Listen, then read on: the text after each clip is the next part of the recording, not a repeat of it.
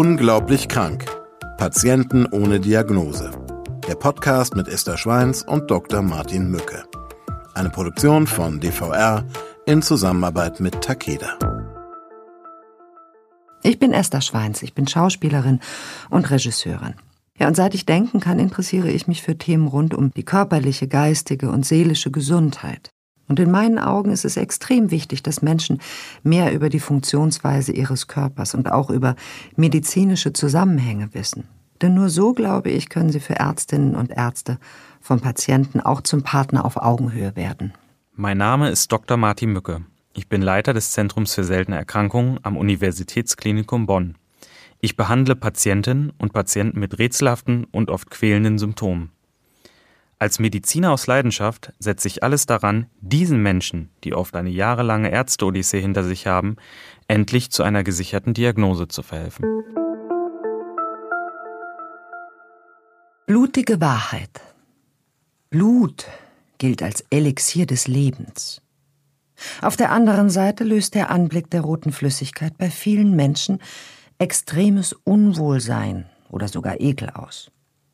Und spuckt eine zuvor gesunde Frau aus mysteriösen Gründen plötzlich immer wieder Blut und wird von Tag zu Tag schwächer, ist das mehr als besorgniserregend.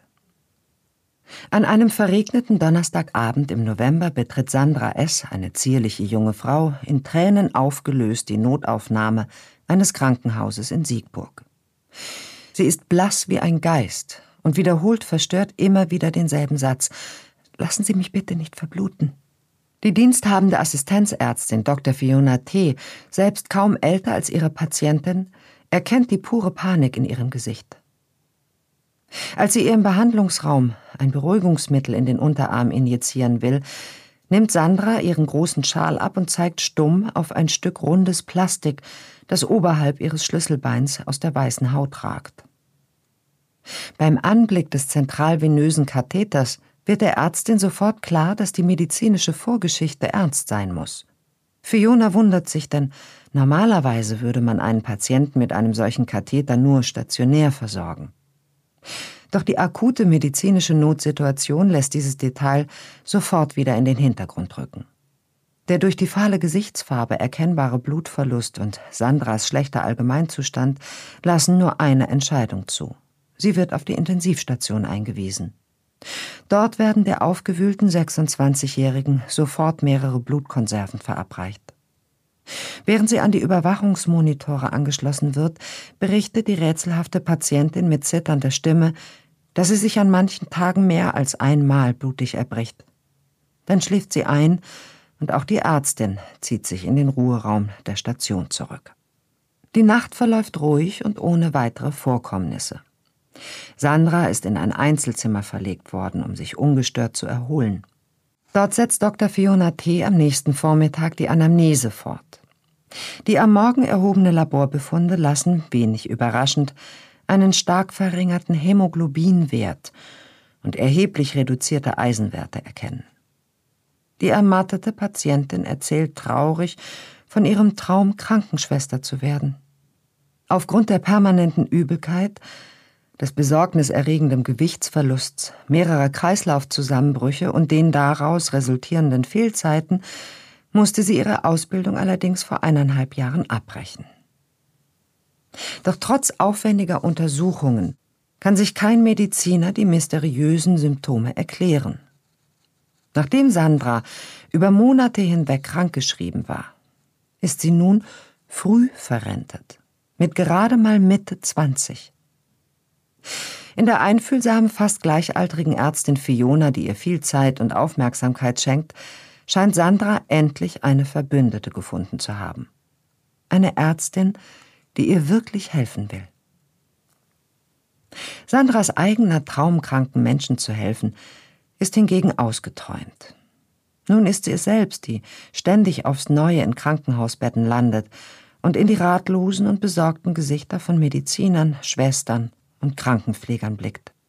Nachdem die Ärztin die erschöpfte Sandra allein gelassen hat, erbricht diese sich erneut heftig und muss notfallmäßig mit mehreren Blutkonserven stabilisiert werden. Auch in den folgenden Tagen verbessert sich ihre Situation nicht. Trotz bildgebender Verfahren sowie einer Kohle- und Gastroskopie tappen die Mediziner weiterhin im Dunkel. Sandras Gesundheitszustand bessert sich nicht und die Siegburger Ärzte sind mit ihrem Latein am Ende. Sie entscheiden Sandra in eine Klinik der Maximalversorgung zu verlegen und nehmen Kontakt mit dem Universitätsklinikum Bonn auf. Die Patientin wird in der Klinik für innere Medizin aufgenommen und es erfolgen weitere Untersuchungen. Doch auch hier wiederholt sich das Spiel und Sandra erhält dramatisch viele Blutkonserven, um ihren Zustand zu stabilisieren. Auch die Ärzte der inneren Medizin wissen sich bald nicht weiter zu helfen und sie rufen die Kollegen des Zentrums für seltene Erkrankungen zur Hilfe.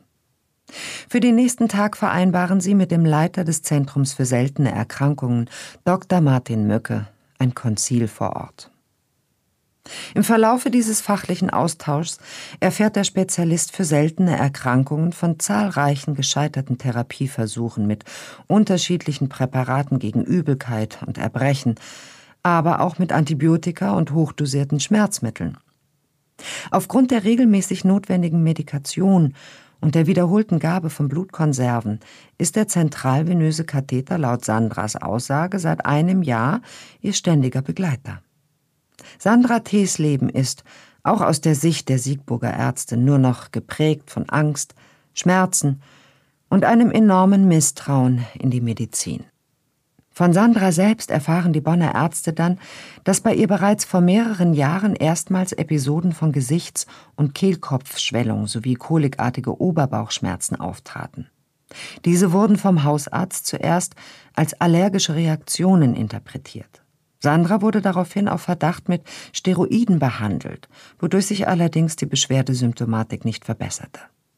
In ihrer Familie gibt es auf Nachfragen von Martin Mücke keine relevanten Erkrankungen, insbesondere keine Fälle von sogenannten Angioödemen, die ein klassischer Hinweis auf unerkannte Allergien sein könnten. Sandra wohnt Tür an Tür mit ihrer Mutter, zu der sie aber ein unterkühltes Verhältnis zu haben scheint. Die Vielzahl unterschiedlicher im Fall des kontinuierlichen Blutverlusts sogar lebensbedrohlicher Symptome sind selbst für die Spezialisten verwirrend. Martin Möcke schwant, dass auf dem Weg zu einer Diagnose nicht nur medizinisches Fachwissen, sondern auch viel detektivisches Gespür erforderlich sein wird. Den Vorschlag, sie bei den weiteren Untersuchungen ins Bonner Universitätsklinikum zu begleiten, stimmt Sandra bereitwillig zu. Ja, Martin, heute befassen wir uns mit einem Fall, der äh, bei uns und bei den Zuschauern ja irre Bilder im Kopf aufmacht. Also die Geschichte einer jungen Frau, die in einer Notaufnahme auftaucht, die Blut, und zwar so große Mengen an Blut erbrochen hat, dass sie Blutkonserven braucht, das ist ein Ding. Das schreckt doch auch sicher ein Mediziner, oder? Ja, das ist tatsächlich auch eine Notfallsituation, der auch die junge Ärztin jetzt ausgesetzt mhm. war. Ähm, und ähm, in, in der auch äh, also eine Notlage, in der Sandra dann auch jetzt gewesen mhm. ist. Und das ist, äh, hört sich schon jetzt spannend an. Absolut. Und zwar ist der Fall so akut, äh, dass der zentrale Venenkatheter, den die Patientin trägt, zwar bemerkt wird, aber auch ganz schnell wieder ad acta gelegt wird, weil man sich eben der Patientin so sehr widmen muss.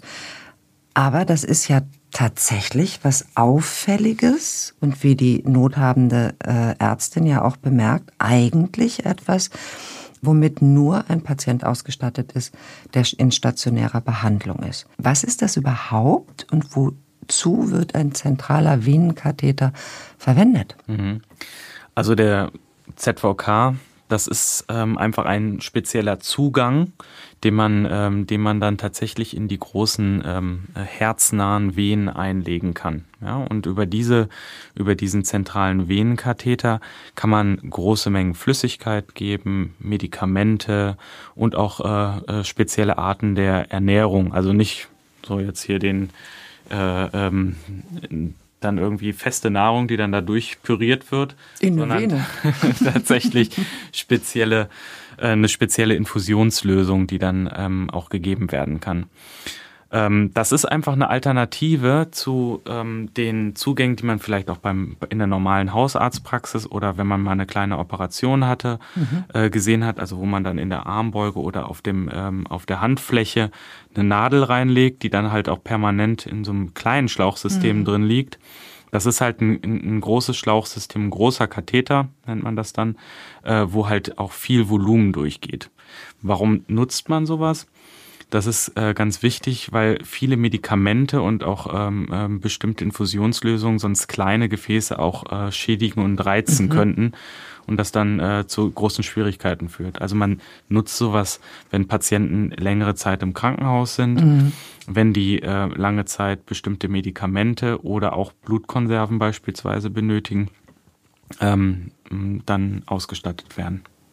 Und sowas ähnliches gibt es ja auch für ambulante Behandlungen. Das ist dann aber eben kein Venenkatheter, man nennt das anders. Ja, das ist dann ein sogenanntes Portsystem. Also die werden dann auch chirurgisch quasi unter die Haut implantiert und man sticht dann mit einer mit einer Hohlnadel durch die Haut und kann aber dieses, das ist wie ein Kissen, ja, mhm. mit einer Platte drunter und äh, das ist, nennt, ist ein Reservoir, also mhm. da füllt sich dann das Blut drin auf und dann kann man dann die Nadel reinstechen und kann dann über dieses Portsystem quasi ähm, das Gleiche machen, was man auch über ein ZVK machen kann. Mhm. Nur das kann man tatsächlich dann auch in der ambulanten Betreuung, beispielsweise bei einer Chemotherapie, verwenden. Mhm. Ambulant und stationär, das ist da genau, liegt das große, Knochen große Problem.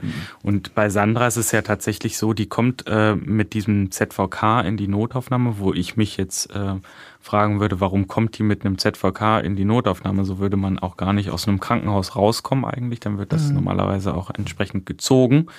Einfach auch aus dem Grund, dass äh, diese Schlauchsysteme ähm, deutlich anfälliger sind für Infektionen. Ne? Mhm. Also da muss man wirklich aufpassen, dass die auch entsprechend dann gereinigt werden und entsprechend auch fachmännisch, fachmännisch oder fachfrauisch mhm. äh, versorgt werden. Ja, wie es dazu kam, das werden wir im weiteren Verlauf der Geschichte erfahren, der wir uns jetzt wieder widmen. Nach der Ankunft in Bonn beginnen Martin Mücke und sein interdisziplinäres Team aus unterschiedlichen Fachbereichen sofort mit einem umfangreichen Check-up der Patientin. Das Herz zeigt sich dabei völlig unauffällig mit reinen Herztönen und rhythmischen Herzschlag. Die Lunge weist vesikuläre Atemgeräusche und somit keine pathologischen Auffälligkeiten auf. Die Untersuchung des Bauchs ist ebenfalls völlig unauffällig. Es zeigen sich weder Druckschmerz noch eine Abwehrspannung. Über allen Quadranten des Bauches sind normale Darmgeräusche zu hören. Bei der Untersuchung des Kopf- und Halsbereiches zeigen sich bis auf den bereits erwähnten zentralvenösen Katheter keinerlei Besonderheiten. Auch eine neurologische Untersuchung ergibt keinen außergewöhnlichen Befund. Der Laborbericht zeigt allerdings auffällige Entzündungsparameter sowie reduzierte Eisenwerte und wie bereits von Frau Dr. T. berichtet, einen deutlich herabgesetzten Hämoglobinwert. Die Kombination der Laborparameter weist also eindeutig auf eine unentdeckte innere Blutung hin.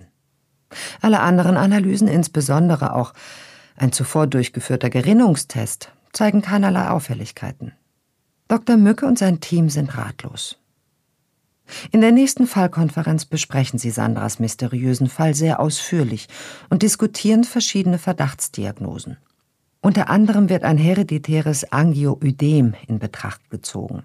Zu dieser Erkrankung würden Schwellungen des Gesichts und auch Beschwerden im Magen-Darm-Trakt passen, aber auch Morbus Fabri, eine äußerst seltene genetische Stoffwechselerkrankung, Gerinnungsstörungen der seltensten Art oder eine somatoforme Störung, also eine Erkrankung ohne klare organische Ursache, kommen für die versammelten Fachleute in Frage. Trotz dieser vielversprechenden Ansätze kommen die Spezialisten in Sandra S. Fall aber einfach nicht weiter, denn keine der Vermutungen wird durch die vorliegenden Untersuchungsergebnisse gestützt. Doch Martin Mücke hat schon härtere Nüsse geknackt. Wenn die Lösung des Rätsels nicht in der Patientenakte oder in den Laborbefunden zu finden war, musste sie irgendwo im Leben oder der biografischen Vorgeschichte der Patientin verborgen sein. In einem langen Gespräch am Bett der jungen Frau berichtet diese dann plötzlich von einem früheren Job in einer Munitionsfabrik. Hier hatte Sandra unter anderem Patronen verpackt. War dies die richtige Spur? Der Kontakt zu Schwarzpulver oder anderen für Menschen schädlichen chemischen Substanzen? Nach Rücksprache mit dem toxikologischen Labor wird umgehend eine Blutprobe an Spezialisten der Rechtsmedizin geschickt. Die gespannt erwarteten Testergebnisse treffen nach einer Woche ein und verbreiten im gesamten Team Frustration und Ratlosigkeit. Das toxikologische Labor zeigt keine Auffälligkeiten und war somit nichts weiter als ein sehr teurer Spaß. Doch schon am nächsten Tag überschlagen sich die Ereignisse. Bei Dienstantritt wird Martin Mücke von einer aufgewühlten Oberschwester in Empfang genommen. In der Nacht hat Sandra S. hohes Fieber bekommen. Ein Schnelltest zeigt extreme Entzündungswerte und es droht eine Sepsis, also eine Blutvergiftung, die im schlimmsten Falle zum Tode führen kann. Im Falle einer bereits derart geschwächten Patientin ein lebensgefährliches Risiko. Seit Stunden wird nun neben Fiebersenkern über den ZVK hochdosiertes Antibiotikum in Sandras Schlüsselbeinvene infundiert. So, jetzt ist das Blut, wovon Sandra zu wenig hat, weil sie so viel davon erbricht und man nicht herausfinden kann, wo die Quelle ist. Dieses Blut ist jetzt auch noch infiziert. Alarmzustand rot. Infiziert, vergiftet. Eine Sepsis ist das, was wir im Volksmund Blutvergiftung nennen, oder? Genau. Also ähm, Sandra hat tatsächlich eine Blutvergiftung oder Sepsis. Und ähm, das ist natürlich eine absolute Notfallsituation und äh, hier muss auch entsprechend gehandelt werden. Also das bedeutet für Sandra eine antibiotische Therapie. Mhm. Ähm, es bedeutet halt auch eine intensivmedizinische Betreuung, mhm. weil ähm, ja auch Patienten, die unter einer Sepsis leiden, tatsächlich in, je nachdem wie die Schwere ist, zwischen zwischen 10 bis 60 Prozent der Fällen sogar versterben können. Ich habe gelesen einmal, dass, äh, dass eben die Dunkelziffer von, äh, wie ist die Mehrzahl von Sepsis? Sepsi? Sepsi. Also dass Blutvergiftungen sehr viel häufiger äh, vorkommen, als wir uns das vorstellen mögen, und zwar im Obskuren, also dass es nicht aufgedeckt wird weil die Symptome grippeähnlich, erkältungsähnlich sein können und der Patient oder äh, Angehörige nicht auf eine Sepsis kommen. Ja, es ist tatsächlich so, dass ähm, oft die Symptome einfach fehlgedeutet werden und dann äh, viel Zeit verstreicht, wo man dann nicht äh, behandelt hat. Und äh, die Gefahr ist einfach das Multiorganversagen oder Organversagen. Häufig ähm, ist es ein Nierenversagen. Mhm. Und ähm, wenn man das, wenn das dann einmal eingetreten ist, ist es unheimlich schwierig, das dann auch intensivmedizinisch noch aufzufangen. Mhm. Und eine Sepsis kann die sich an, an, sagen wir mal, an eine schwere Erkältung anschließen? Also ähm, häufig ist es eher so, dass es, ähm, dass es dann von extern reingetragen wird. Ne? Also äh, mhm. äh, jetzt hier, wie in dem Fall, beispielsweise über den zentralvenösen Katheter, mhm. ähm, äh, zentralen Venenkatheter von, von Sandra, dass, ähm, dass da die Keime eingeschleppt wurden mhm. ne? und sich mhm. dann halt rasant vermehren und dann zu einer äh, ganz zügigen ähm, Verschlechterung des Allgemeinzustands führen. Mhm. Ein Grund, warum ein ZVK in der stationären Behandlung bleiben sollte. Ja, und nicht mit nach draußen genommen werden sollte. Ähm, jetzt, ich glaube, mit Blutvergiftung verbinden wir am allerersten eine eine Verletzung, eine Wunde und der sprichwörtliche dunkle Strich, der von der Wunde ausgehend in Richtung Herz sich nach oben verlängert. ja. ja, aber das, äh, ähm, also häufig kriegt man das gar nicht auf dem Wege mit, sondern man, man hat dann ähm, natürlich aufgrund einer Verletzung häufig, also die, die große Verletzung im Garten meinetwegen, wo dann viel Dreck und oder mhm. Blumenerde oder sonst was mit reingeht, äh, wo, wo dann auch entsprechende Erreger mit einge, äh, eingebracht werden in den Körper ne? und dann ähm, diese Situation auftritt. Aber ähm, man muss halt auch gucken, es gibt halt auch ähm, die Sepsis, wo man einfach nicht weiß, wo liegt der Fokus. Und dann ist es halt ganz wichtig, da ganz schnell zu handeln und auch herauszufinden, a, welcher Erreger ist das mhm. und wo liegt dieser Erregerfokus. Ne? Und das kann man dann zum Beispiel über sogenannte Blutkulturen machen. Ne? Also man mhm. nimmt dann Blut ab, das wird in kleinem Fläschchen dann abgenommen, angebrütet und dann sieht man dann halt, ob ein bestimmtes Erregerspektrum dann vorhanden ist. Im Blut vorliegt. Und das können auch Darmkeime sein? Können die diversesten Keime können halt ähm, auch eine Sepsis auslösen. Und was sind die Symptome einer Sepsis?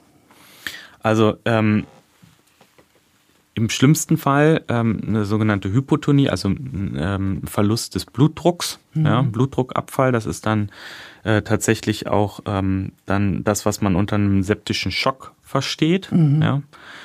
Ähm, und halt auch diese typischen Sachen, also Fieber, äh, Schwitzen, mhm. ne, also äh, das, was man auch bei einem normalen Infekt kennt, aber ja. das dann halt auch ähm, ganz rasant in eine, noch eine deutliche allgemein, äh, äh, Verschlechterung des Allgemeinzustands führt. Und würdest du sagen, dass ähm, das, das oftmals fehlbehandelt wird? Also dass eine Fehlinterpretation des, des Patienten zu einer Fehlbehandlung führt? Also dass lange erstmal, oder naja, lange ist ja dann wieder relativ, aber dass zu lange in die falsche Richtung behandelt wird? Das kommt tatsächlich auf die Situation an. Ne? Also man, man sieht ja, dass diese Patienten sich relativ zügig auch verschlechtern. Mhm. Ähm, wenn man dann halt nicht handelt und den Patienten dann in die entsprechende fachärztliche Behandlung dann bringt, ähm, dann ist es gefährlich einfach. Ja? Und dann äh, steht vielleicht sogar der Tod als äh, Ergebnis dann da. Ja? Ähm, tatsächlich gibt es aber auch Infektionen, die sich langsam entwickeln. Mhm. Und ähm, die muss man halt frühzeitig dann auch erkennen, dass man gar nicht erst in diese Situation äh, kommt, dass man dann ähm, so eine deutliche Verschlechterung des allgemeinen Zustands erreicht. Du hast es ja schon erwähnt, äh, die Keime könnten über den Port eingeschleppt worden sein. Und wie diese Keime tatsächlich eingeschleppt wurden, das hören wir jetzt. Nach einigen bangen Stunden bessert sich Sandras Zustand. Aber wie konnte es zu der dramatischen Entzündung kommen? Grassiert etwa ein multiresistenter Keim auf der Station? Doch Martin Mücke hat plötzlich einen Geistesblitz. Was, wenn die gefährlichen Keime aus Sandras eigenem Körper stammen? Er lässt den Aufsatz des Venenkatheters austauschen und im Labor bakteriologisch untersuchen. Die Ergebnisse lassen seinen Atem stocken. Und dann kommt ihm auch noch Kommissar Zufall zu Hilfe. Das von der Mikrobiologie rückgemeldete Keimspektrum zeigt zwei Keime, die sich sonst nur in der menschlichen Mundflora finden. Staphylococcus epidermidis und Streptococcus salivarius. Martins ungutes Gefühl erhärtet sich und er ruft sein Team zusammen, um mit ihnen eine wirklich abstruse Vorstellung zu diskutieren. Hat sich Sandra ihr eigenes Blut über den Schlauch des ZVKs abgesaugt und es dann ausgespuckt? Dies würde unter anderem erklären, warum bei den verschiedenen Untersuchungen keine Blutungsquelle gefunden werden konnte. Dann erinnert sich eine junge Assistenzärztin, dass ihr Sandra vor wenigen Tagen auf ihrem Tablet einen öffentlichen Facebook-Post gezeigt hatte. Ein Foto aus dem Krankenbett, auf dem eine kreisrunde Blutlache auf Halshöhe zu sehen ist. Dr. Mückes Theorie würde diese bei Erbrechen unnatürlich geometrische Form erklären. Er konfrontiert die Patientin mit seinem mittlerweile erhärteten Verdacht. Sandra bricht zusammen und bestätigt die Theorie unter Tränen. Nun fügen sich für Martin Mücke alle Puzzleteile endgültig zusammen. So hatte Sandra ihn bei den Visiten immer wieder sehr aufmerksam nach ihrem aktuellen HB-Wert befragt. Gerade so, als wolle sie ganz genau wissen, wie weit sie noch gehen könne, ohne ihr Leben zu riskieren. Martin kontaktiert die Kollegen in der psychosomatischen Abteilung des Klinikums und diese bestätigen nach einem Gespräch mit der Patientin die Diagnose. Sandra leidet unter einer seltenen sogenannten artifiziellen psychischen Erkrankung, dem Münchhausen-Syndrom. Nachdem ihr die Diagnose mitgeteilt wurde, entlässt sich Sandra direkt am nächsten Morgen gegen den Rat der Mediziner selbst aus dem Krankenhaus. Vermutlich aus Scham entlarvt worden zu sein, wie schon viele Male zuvor und immer dann, wenn sie drohte, mit ihren erfundenen Symptomen aufzufliegen. Auch der unübliche Verbleib des zentralvenösen Katheters ließ sich nun erklären.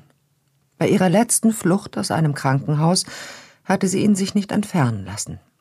Später dann hatte er gute Dienste bei der weiteren Täuschung geleistet. Erst einige Wochen später meldet sich ihr neuer Hausarzt bei Martin und berichtet, dass seine Patientin zur Einsicht gekommen ist und sich nun in eine engmaschige psychotherapeutische Betreuung begeben hätte. Martin und sein Team sind beruhigt und froh, diesen herausfordernden Fall mit Hingabe und Beharrlichkeit gelöst zu haben. Martin, die abschließende Diagnose Münchhausen-Syndrom, das ist schon eine ganz schöne Bombe, die da platzt ja. auf so einer Station, oder? Ja. Und eigentlich etwas, was man als Arzt gar nicht erleben möchte. Hm? Nee, und das Problem ist, ähm, da spielt auch eine gewisse Enttäuschung mit, muss man sagen. Man geht mhm. ja von, von, äh, von der körperlichen Erkrankung erstmal aus. Und mhm. ähm, bei Sandra war es ja tatsächlich so, sie hat Unmengen an ähm, Diagnostik bekommen, an Blutkonserven, die vielleicht auch an anderer Stelle dann fehlen, mhm. muss man sagen. Wo jemand unverschuldet in die Situation geraten genau. ist, dass er Blut zum Überleben braucht. Und dann muss man sich aber als Arzt äh, oder als, jetzt auch als Zuhörer dann ähm, sagen, das ist natürlich auch eine Erkrankung. Ja? Und, ähm, und eine das, so seltene? Ja, also ähm, das Münchhausen-Syndrom gehört zu den seltenen psychiatrischen Erkrankungen. Mhm. Und deswegen ist es jetzt hier auch in unserem, in unserem Podcast mhm. genau, genau richtig, weil ähm, es sollte auch wichtig sein, nicht nur die körperlichen Erkrankungen ähm, zu zeigen, sondern auch die seltenen psychischen oder psychiatrischen Erkrankungen. Mhm. Und äh, das Münchhausen-Syndrom gehört halt zu den äh, sogenannten artifiziellen, also künstlich erzeugten Störungen. Mhm. Und ähm, bei dem Münchhausen-Syndrom ist es tatsächlich so, dass die Patienten dann entsprechend ähm, ja, selbstschädigendes Verhalten an den Tag legen das und ist die eigentliche Störung ja. und durch diese Störung fügt sich der Patient selber Schmerzen, Verletzungen, Vergiftungen zu, so dass, also dass er sich selber in Zustände bringt, die, wie bei Sandra, bis hin zu lebensbedrohlich sind. Genau, und ähm, das variiert häufig auch. Ne? Mhm. Also bei Sandra war es ja jetzt tatsächlich so gewesen, sie ähm, hat einen Weg gefunden, ähm, wie sie Aufmerksamkeit auch erzeugen konnte. Und das Münchhausen-Syndrom ist halt auch äh, eine Störung, wo halt die Personen entsprechend Aufmerksamkeit haben wollen. Das Initial, ist das Ziel, mh. warum, also die Störung verlangt nach Aufmerksamkeit. Ja, so könnte man das sagen. Also vor allen Dingen ähm, in, der, in der Geschichte ist es schon angeklungen, ähm, bestand da auch eine äh, schwierige Beziehung ähm, in der Familie, mhm. dass da vielleicht auch nicht die entsprechende Aufmerksamkeit dann vorhanden war. Mhm. Und die hat sie sich dadurch geholt. Ne? Also man hat dann im Verlauf auch gesehen, dass durch dieses selbstschädigende Verhalten äh, sie halt im Mittelpunkt war und mhm. äh, dadurch dann halt auch so ein, man nennt es sekundärer Krankheitsgewinn dann für sie da war. Also sie hat dann viele Vorteile gehabt, obwohl halt auf der anderen Seite natürlich auch viele Nachteile äh, durch diese Schädigung dann entstanden sind. Ne? Aber das eine hat das andere über, äh, ja. Also ist, ähm, ist die erhaltene Aufmerksamkeit und liebevolle Zuwendung ist in ihrer Wirksamkeit höher angesiedelt beim Patienten als Schmerzen, als Schwäche und ähm, die Unfähigkeit, ein, ein Leben zu leben. Genau. Und ähm, ich glaube, dass, äh, also man kann sich das nicht vorstellen, da sind, sind wahrscheinlich auch noch andere äh, Störungen, die dann bei diesen Patienten vorliegen. Ne? Also man geht davon aus, dass neben dieser Störung häufig auch andere Persönlichkeitsstörungen vorliegen. Mhm. Ähm, ich habe einen Gedankengang dazu, denn ähm, eine Krankheit, die ein, die ein Mensch hat, die er durch sein Leben trägt, ne? Also eine chronische Erkrankung zum Beispiel, die schreibt ja äh, auch die Biografie und äh, macht nicht zuletzt einen großen Teil äh, der Identität dieses Menschen aus. Und ich frage mich, wie fließend da die Grenzen sind. Also wann schiebe ich eine Krankheit vor, um gewissen Geschehnissen in meinem Leben aus dem Wege zu gehen. Wann schiebe ich die Krankheit vor, um eben Aufmerksamkeit und Liebe zu bekommen? Und wie weit ist das normal? Und wo fängt ein Münchhausen-Syndrom an? Hm. Also Erkrankung ist ja so eine Abgrenzung dann auch. Jeder versteht mhm. das, wenn man sagt, ich kann heute nicht kommen, ich bin krank beispielsweise. Genau. Ne? Also das ist ja auch so die, die klassische also Ausrede. Hoff, wir hoffen, dass das äh, eine Party und am Abend, oh, ich habe da jetzt eigentlich gar keine Lust hinzugehen. Und ähm, ja, komm, ich schreibe jetzt mal eine kurze SMS oder ruf kurz an und sage, ich bin krank. Dann brauchen wir da nicht hin. Oder ich gehe zur Party und sage morgens im Büro, ich bin krank, da gehe ich jetzt nicht hin. Ja, oder so. ne, also die, die, das verschmilzt natürlich. Das sind, sind, sind so Sachen. Also Krankheit ist immer was, wo man, ähm, wo man auf der anderen Seite ähm, auch Verständnis für bekommt. Ne? Mhm. Ne? Und dann ist halt so eine Erkrankung, ähm, also für, für Personen, die, die halt so ein Aufmerksamkeits, wie nennt sich das, Aufmerksamkeitsdefizit, mhm. das kann man das, kann man das sagen, ähm, haben oder, oder nicht beachtet werden, ist vielleicht besser. Mhm. Ähm, die nutzen das dann halt in einer ganz anderen Art aus. Also das wird immer ausgeklüngelter. Ähm, bei Sandra fragt man sich ja, was war denn davor gewesen? Also ja. sie war jetzt ja, äh, ist ja mit dem ZVK da angekommen, aber was waren denn die Stationen, die davor waren? Das wird, bleibt genau. ja hier in der Geschichte total ausgeblendet. Weil, also mit einem Venenkatheter ein Krankenhaus zu verlassen, um in das nächste Krankenhaus zu gehen, ähm, das ist, das, da würde ich mir vorstellen, das ist dann schon der Peak ja. dieser Erkrank oder einer solchen Erkrankung. Also das war schon wirklich extrem, muss man sagen. Ähm, Habe ich auch nie wieder in dieser Form irgendwie ansatzweise gehabt oder gesehen. Ähm, auf der anderen Seite dauert es auch relativ lange, bis sie dann halt einen zentralen äh, Venenkatheter dann bekommt. Ne? Und mhm. den muss sie erstmal irgendwie durch was anderes angelegt bekommen haben. Also ich mhm. kann mir mhm. vorstellen, dass sie vielleicht vorher dann auch äh, geguckt hat, dass sie äh, so viel ähm, weiß nicht, dass, dass sie sich vielleicht den Finger in den Hals gesteckt hat und immer wieder erbrochen hat, dass äh, mhm. äh, dadurch halt auch ein Volumenmangel entstanden ist, also viel Flüssigkeit verloren gegangen ist, dass man dann in einem anderen Krankenhaus hat, äh, versucht hat, ähm, ihr dann ähm, über diesen ZVK entsprechend wieder mhm. Flüssigkeit und Nahrung zuzuführen. Ne? Und dann hat sie das natürlich gehabt und hat gesehen, ui, da ist ja jetzt eine ganz andere Möglichkeit, um das äh, äh, viel besser zu steuern, das Ganze, ne? Und ähm, diese Aufmerksamkeit äh, viel, mhm. viel besser zu erhaschen. Jetzt ähm, eben, du sagtest vorhin, das ist eine seltene äh, äh psychiatrische, eine seltene psychische Erkrankung. Ähm, ich weiß aus, also in Gesprächen jetzt im Bekanntenkreis, dass wir uns diesem Thema widmen äh, würden, haben 90 Prozent sofort gesagt, ach, das gibt es doch bestimmt viel häufiger. Hm. Also da wird ähm, nicht viel drüber gesprochen wahrscheinlich auch. Also es gibt ja auch noch das andere Thema, das ist halt das ähm, Münchhausen bei Proxy-Syndrom. Das kennen ja. vielleicht ähm, viel mehr Leute oder äh, Münchhausen Stellvertreter-Syndrom. Das ist ja noch die Steigerung das, von schlimm. Ja, das ist halt ähm, dann noch schädigendes Verhalten einer dritten Person, in den, in den Fällen dann halt den Kindern. Ja, hm, in den meisten Fällen. Ne? Das häufiger aber auch. auch bei, nur dass man Ehepartner oder überhaupt Partner krank macht. Ja. Und das äh, betrifft häufiger dann auch äh, Frauen oder Mütter, die hm. dieses äh, Verhalten dann ähm, durchführen und das geht dann halt, also das kann dann halt auch ganz schlimme Formen dann aus, äh, ausprägen. Also dass das Kind dann so geschädigt wird, dass es vielleicht sogar dadurch verstirbt. Und der Elternteil dann die Aufmerksamkeit und die mhm. liebevolle Zuwendung über, ja, über ja, Trauer. Ich kann mich da auch gut an einen anderen Fall erinnern, der da gut reinpasst, mhm. ähm, zu dem Münchhausen bei Proxy-Syndrom.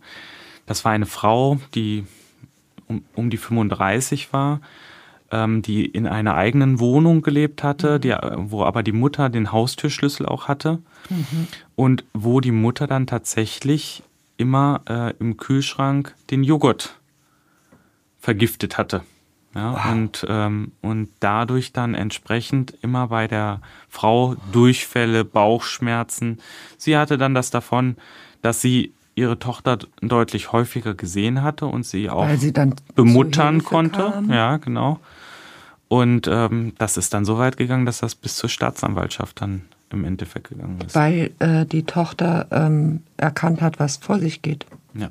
Also das sind Und hat die Mutter ihre Tochter auch auf Arztbesuche begleitet oder ins Krankenhaus dann? Das, äh, das kann ich gar nicht mehr so, wei- weiß ich gar nicht mehr so, aber ähm, ich, ich musste da nur so dran denken, weil das wirklich auch äh, mir einfach im, im Kopf geblieben ist, diese Geschichte. Ähm, weil ich mir das auch vorher gar nicht so vorstellen konnte, dass, äh, dass das einfach passiert, dass jemand in eine Wohnung geht bei seiner Tochter und dann entsprechend dann auch so eine, so eine Maßnahme durchführt, Ja. nur um dann äh, sich mehr um die Tochter zu kümmern. Ja.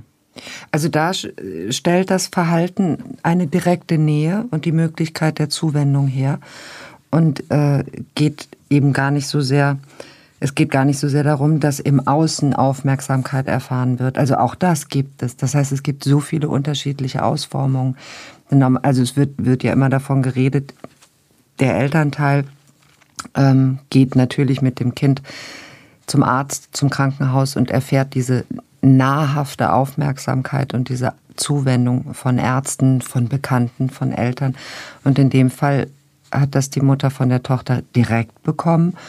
Und ja, vielleicht auch durch das Erzählen im Bekanntenkreis, meiner Tochter geht es so schlecht. Und auch da wieder Zuwendung. Also in der Kinderheilkunde, ähm, da weiß man, also geht man auch von einer re- relativ hohen Dunkelziffer aus. Äh, das sind häufig dann auch sehr liebevolle Eltern oder ähm, Mütter, Mütter, die sich dann um die Kinder, die die Kinder äh, umsorgen, ja. Ähm, die versuchen nur das Beste für das Kind dann äh, äh, zu tun. Also so spiegeln sie das dann jedenfalls und ähm, auf der anderen Seite dann ähm, dafür sorgen, dass wenn kleine Verletzungen beispielsweise sind, dass, ähm, dass die Verletzungen dann nicht verheilen, dass die immer Dass die weiter sich- dann das- mm. ne, aus, äh, ähm, ausgeprägter dann auftreten. Mir fällt auf, dass wir in unserem Gespräch, man möchte das alles gar nicht aussprechen. Nee, ne? das ist, äh, das kann man sich auch gar nicht vorstellen. Ne? Also wir haben ja auch beide Kinder, Ja. insofern äh, kann man sich gar nicht vorstellen, dass man das irgendwie einem Kind antut. Aber das sind halt auch äh, Nein, und eben, und diesen, dass, dass, die, dass dieses Grundbedürfnis, ähm, das Kind heil zu sehen, also ganz und gesund, das, das muss ja ausgeschaltet sein. Ja, genau. Und man muss aber wirklich hier auch nochmal betonen, das sind Erkrankungen. Ne? Ja, ja. Und ähm, das sind auch Leute, die müssen einfach entsprechend in die Therapie. Und wie kriegt man so sowas überhaupt unterbrochen? Und das äh, bei, bei dem ähm, Münchhausen bei Proxy-Syndrom äh, funktioniert das eigentlich nur, indem man dann Mutter und Kind oder Vater und Kind in seltenen Fällen voneinander trennt für eine gewisse Zeit, bis man diese Therapie Und abgeschlossen beide hat. Teile therapiert werden müssen. Ja. Jeder auf seine Art und Weise. Ähm, der Umgang, glaube ich, fällt auch leichter mit dem Münchhausen-Syndrom, also wo sich eine Person selbst ins Spiel bringt und selbst verletzt oder selbst in Gefahr bringt, selbst leidet als äh, bei dem Stellvertreter-Syndrom. Ja. Also bei Sandra äh, war es ja ganz explizit so, die würde sich ja nicht umbringen oder wollte sich nicht umbringen, dass sie dann eine Sepsis bekommen hatte. Das war ja nicht kalkuliert von ihr. Ja, Soweit hat sie nicht gedacht. Das sind ja häufiger auch Patienten, ähm, die sich im Krankheitssystem auch auskennen. Also äh, Sandra hatte eine Ausbildung begonnen zur Krankenschwester, hat die dann Ja. abgebrochen, hat also ein gewisses Basiswissen mitgebracht. Und ähm, die hat sich auch entsprechend informiert. Ja? Also sie hat Blut verloren und hat dann natürlich bei der Visite dann immer schön gefragt, ja, wie ist denn jetzt gerade ähm, der HB-Wert? Ja. Wie viel Blut habe ich denn noch? Und da gehört wirklich Basiswissen dazu, denn ähm, ich sag mal, mit so einer Geschichte an den Start gehen, also mit großem Blutverlust, ich glaube, ähm, im Durchschnitt würde sich jeder vorstellen, "Na, das kannst du doch nicht machen, man findet doch raus, wo die Blutungsquelle ist, weil wir uns das so vorstellen. No, es tritt Blut aus dem Körper heraus und der Doktor wird sehen, wo kommt das her. Ich mache einen kleinen Schlenker, das ist nämlich gar nicht so. Ne? Nee, und das hat ja auch die Kollegen so in den Wahnsinn gebracht, weil es wurden diverse Magenspiegelungen, Darmspiegelungen durchgeführt, bildgebende Verfahren und da war nichts, ja, mhm. nichts. Und das aber konnte man sich einfach man sich, nicht erklären. Ne? Aber als Arzt wundert man sich trotzdem lange nicht, weil es eben so viele Möglichkeiten gibt. Ja, und weil du einfach das auch nicht aussprechen möchtest. Du möchtest nicht mhm. sagen, äh, äh die hat jetzt ein Münchhausen-Syndrom und die, äh, die ähm, In dem Falle, du möchtest es erstmal noch nicht mal denken. Nee. Und äh, ich glaube, man sperrt sich einfach selber davor, weil man sich das nicht vorstellen kann. Und in dem Fall war es tatsächlich auch so, als, als äh, wir diese Idee hatten, haben wir es ja auch erstmal nicht wirklich geglaubt. Mhm. Erst als äh, man dann so diese Puzzlesteine zusammenfügen konnte. Ne? Also ähm, wegweisend war tatsächlich auch dieses Foto, ne, wo man dann gesehen hat, ähm, dass, dass es einfach eine kreisrunde Blutlache war. Und wenn, wenn du dir vorstellst, du erbrichst dich, mhm. dann würdest du ja nicht eine Pfütze irgendwie, eine, eine kreisrunde ja. Pfütze erbrechen, sondern du würdest dann überall Blutspritzer dann am Kissen oder an der Wand oder weiß der Geier mhm. was haben, wo, wo das dann halt passiert. Und nicht eine, äh, so eine Pfütze. Unfassbar. Ja, das ist dann detektivisches Vorgehen auf eine ganz andere Art und Weise. Und sage, gibt es sozusagen Voraussetzungen oder begünstigte Umstände, begünstigende Umstände für eine solche Erkrankung ja, in der also Biografie eines Menschen? Häufig sind das tatsächlich auch ähm, ähm, Belastungen in der Kindheit, die dann vielleicht auftreten, vielleicht auch ein Verhalten, was vorgelebt wurde. Also ich kann mir auch vorstellen, äh, kenne da jetzt keine Studien zu. Da müsste man auch nochmal bei den äh, Psychiatern oder Psychosomatikern nachfragen, ähm, dass ähm, da auch in der Biografie einfach sehr, sehr viel passiert ist, dass vielleicht da eine Mutter war, die eine ähnliche äh, Störung hatte oder dass, dass, dass da ähm, auch vielleicht die nicht Liebe die, die Liebe da war. Ne? Krankheitsfall ja. zeigen kann. Also das, das, das, das äh, kommt einfach viel zusammen, denke ich. Gilt das Münchhausen-Syndrom als seltene Erkrankung als heilbar bei euch? Also, generell muss man sagen, man muss sich in äh, eine langwierige äh, Psychotherapie einfach auch begeben. Ähm, es ist sicherlich ein langer Weg dann, aber ähm, es ist, man, man kann Patienten schon heilen. Also was heißt heilen? Also das sind ja immer äh, Personen, die dann auch in einer gewissen Weise labil sind. Ne? Mhm und vielleicht dann auch äh, in einen Rückfall kommen können. Ja? Mhm. Deswegen ist halt diese langwierige und intensive Psychotherapie einfach notwendig. Ne? Und dann auch ein entsprechendes äh, soziales Umfeld, das dann da auch stützend wirkt. Sofern nicht das soziale Umfeld dazu beigetragen hat, dass sich die genau. Erkrankung ausgebildet hat. Und das ist halt ja hier der Punkt bei Sandra, ne? dass dass äh, diese Abwehrhaltung oder äh, dieses Nicht-Liebe-Geben der Mutter mhm. oder ähm, des gesamten Umfeldes sie dann auch in diese, in diese Notsituation gebracht hat. Also ich mhm. meine, was, was ist das halt für, für, für, eine, ähm, ähm, für eine Hürde, die man da überschreiten muss, ähm, bis man dann halt solches Verhalten an den Tag legt. Ne? Mhm. Du und sage, ist das ein Glücksfaktor, dass ihr überhaupt erfahren habt, dass sie äh, sich in Therapie begeben hat? Ja. Oder ist das was ja. Normales, dass ihr solche Informationen bekommt? Nee, normalerweise kriegen wir da auch äh, nicht die Rückmeldung. Ähm, häufig ist es ja auch so, dass man den Fall dann gar nicht aufgeklärt bekommt. Mhm. Also ähm, man hat dann den Verdacht mhm. einer artifiziellen Störung. Mhm. Man konfrontiert den Patienten oder die Patientin mhm. dann damit. Und häufig ist es dann einfach so, dass dann die Beziehung komplett abgebrochen wird. Ne? Also die gehen dann woanders hin. Das sind ja diese typischen Hospital Hoppers oder mhm. Arzt ähm, Hopper. Ja. Und ähm, ja, das, das ist halt dann auch schwierig. Dann ist es ja so nach dem Motto aus den Augen, aus den Sinn. Ja. Aber jetzt stellt man sich immer vor, dass unser, unser Krankensystem ja so so verdichtet ist. Man muss seine Krankenkarte abgeben und seine Personalien angeben, noch bevor man behandelt wird, ja im Normalfall. Ähm, das passiert ja auch relativ bald nach so einer Notaufnahme. Und man stellt sich immer vor, dass bei so einer engmaschigen ähm, Informationsausgabe das, das gar nicht passieren könnte, dass ein Patient von Krankenhaus zu Krankenhaus. Mhm Ja, es ist ja das Thema Datenschutz auch wieder. Ne? Also die Daten werden ja auch nicht ausgetauscht. Also du bekommst ja nicht, ähm, du bekommst ja nur das, was der Patient dir dann auch offenlegt. Oder wenn der Patient mhm. dir sagt, äh, ruf in dem und dem Krankenhaus an und fordere die Krankenunterlagen an, dann kann man das machen.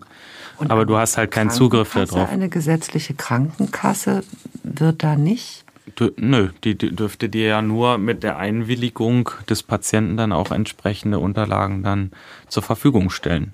Und das wäre ja äh, auch in dem Fall interessant gewesen, wenn man dann gesagt hätte, hier Krankenkasse, guck mal nach, wo die überall war, weil die Fälle sind sicherlich alle abgerechnet worden. Und ähm, dann hätte man dann entsprechend äh, einfach die Klinik mal abtelefoniert und gefragt, was ist denn mhm. da überhaupt passiert. Aber das darf man halt nicht. Das darf dann nur die Staatsanwaltschaft. Ja, man würde sich vorstellen, dass, äh, dass eine Krankenkasse hellhörig wird und dann ja, selber das sind halt unheimlich teure Patienten dann. Also jetzt in dem Fall von Sandra, was da an äh, Blutkonserven verbraucht wurde, an äh, diagnostischen Verfahren eingesetzt wurde, das geht sicherlich in die mehrere hunderttausend Euro. Mhm. Aufmerksamkeit, die sich auch in Geldwert darstellen lässt. Genau. Also mit Sandras Fall haben wir eine psychosomatische, psychiatrische, seltene Erkrankung äh, behandelt, die es eben auch gibt und von der wir hoffen, dass die Dunkelziffer nicht so hoch ist, wie man sich das manchmal vorstellt. Und wollen aber die Unterscheidung treffen zu psychosomatischen Erkrankungen. Ich meine, da kennst du meine Einstellung. Ich denke, dass jede Erkrankung psychosomatisch ist, weil man Psyche und Soma nicht trennen kann. Aber wie oft es doch Patienten geschieht, die mit einem schweren physischen Leiden ähm, bei Ärzten auftauchen oder bei euch und ich sage das jetzt mal so in die Psycho-Ecke gedrängt werden. Hm. Der Großteil der chronischen Erkrankungen entwickelt halt auch eine psychische Komponente dann einfach. Ne? Und mhm. das ist halt auch sehr wichtig, dann das eine von dem anderen auch äh, zu trennen. Und es wäre halt auch eine, wäre auch komisch, wenn der Körper nicht diese entsprechenden Abwehrreaktionen dann ausbildet. Mhm. Also man kann sich das vorstellen, wenn jemand halt mehrere Jahre einfach mit einer Erkrankung rumläuft und die vielleicht auch nicht diagnostiziert wurde, was das einfach für eine Belastung darstellt mhm. und dass dann halt auch psychische ähm, Symptome da sind, also zum Beispiel Depression, ähm, ja, oder vielleicht Angststörung oder sonstige Sachen, das ist völlig normal, dass das dann auftritt. Und ähm, auch, ich würde sagen, dass der Großteil der Patienten das dann ähm, mit einer chronischen Erkrankung auch hat. Mhm. Ohne dass die psychische Erkrankung die physische Erkrankung ausgelöst hätte. Ja, beziehungsweise dann die führende Rolle hat. Ne? Also das ist ja der Punkt. Da müssen wir immer schön ordentlich bleiben. Was war zuerst da? Genau, häufig ist es auch einfach so, gerade bei den seltenen Erkrankungen, dass ähm, durch die Psycho, also psychische Komponente mhm. ganz viele verschiedene Symptome dann auch da sind, äh, die vielleicht mit der Grunderkrankung gar nichts zu mhm. tun haben. Und dann muss man erstmal sortieren. Das ist dann wie ein Puzzle. Man ja. hat, äh, man hat vielleicht eine große Kiste und dann ist das eine Puzzle komplett reingeschmissen und dann das zweite und dann muss man erstmal sortieren, was gehört denn wohin wie gut, Martin, dass es Ärzte gibt wie euch, die das Puzzeln so lieben. Ja, wobei auch ähm, viele Hausärzte das sehr, sehr gut können. Daran glaube ich fest.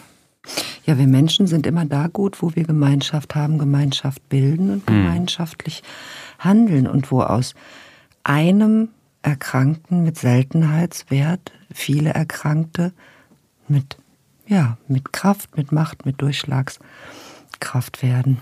Das bringt uns dann wieder zu unserem schönen Motto. ne? Selten ist ja immer noch viel zu oft.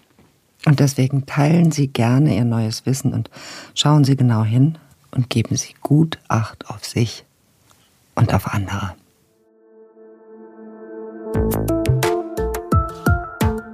Sie hörten Unglaublich krank. Patienten ohne Diagnose. Der Podcast mit Esther Schweins und Dr. Martin Mücke. Eine Produktion von DVR in Zusammenarbeit mit Takeda. Aufgenommen bei Headroom Sound Production in Köln. Die geschilderten Fälle beruhen auf realen Krankenakten. Sie sind jedoch zum Schutz der Persönlichkeitsrechte der Patientinnen und Patienten und aus Gründen der medizinischen Schweigepflicht anonymisiert und dramaturgisch bearbeitet. Die Inhalte und Aussagen des Podcasts ersetzen keine medizinische Konsultation. Sollten Sie geschilderte Symptome bei sich oder anderen wiedererkennen oder gesundheitliche Beschwerden haben, wenden Sie sich umgehend an eine Ärztin, einen Arzt oder in akuten Fällen an die Notaufnahme eines Krankenhauses.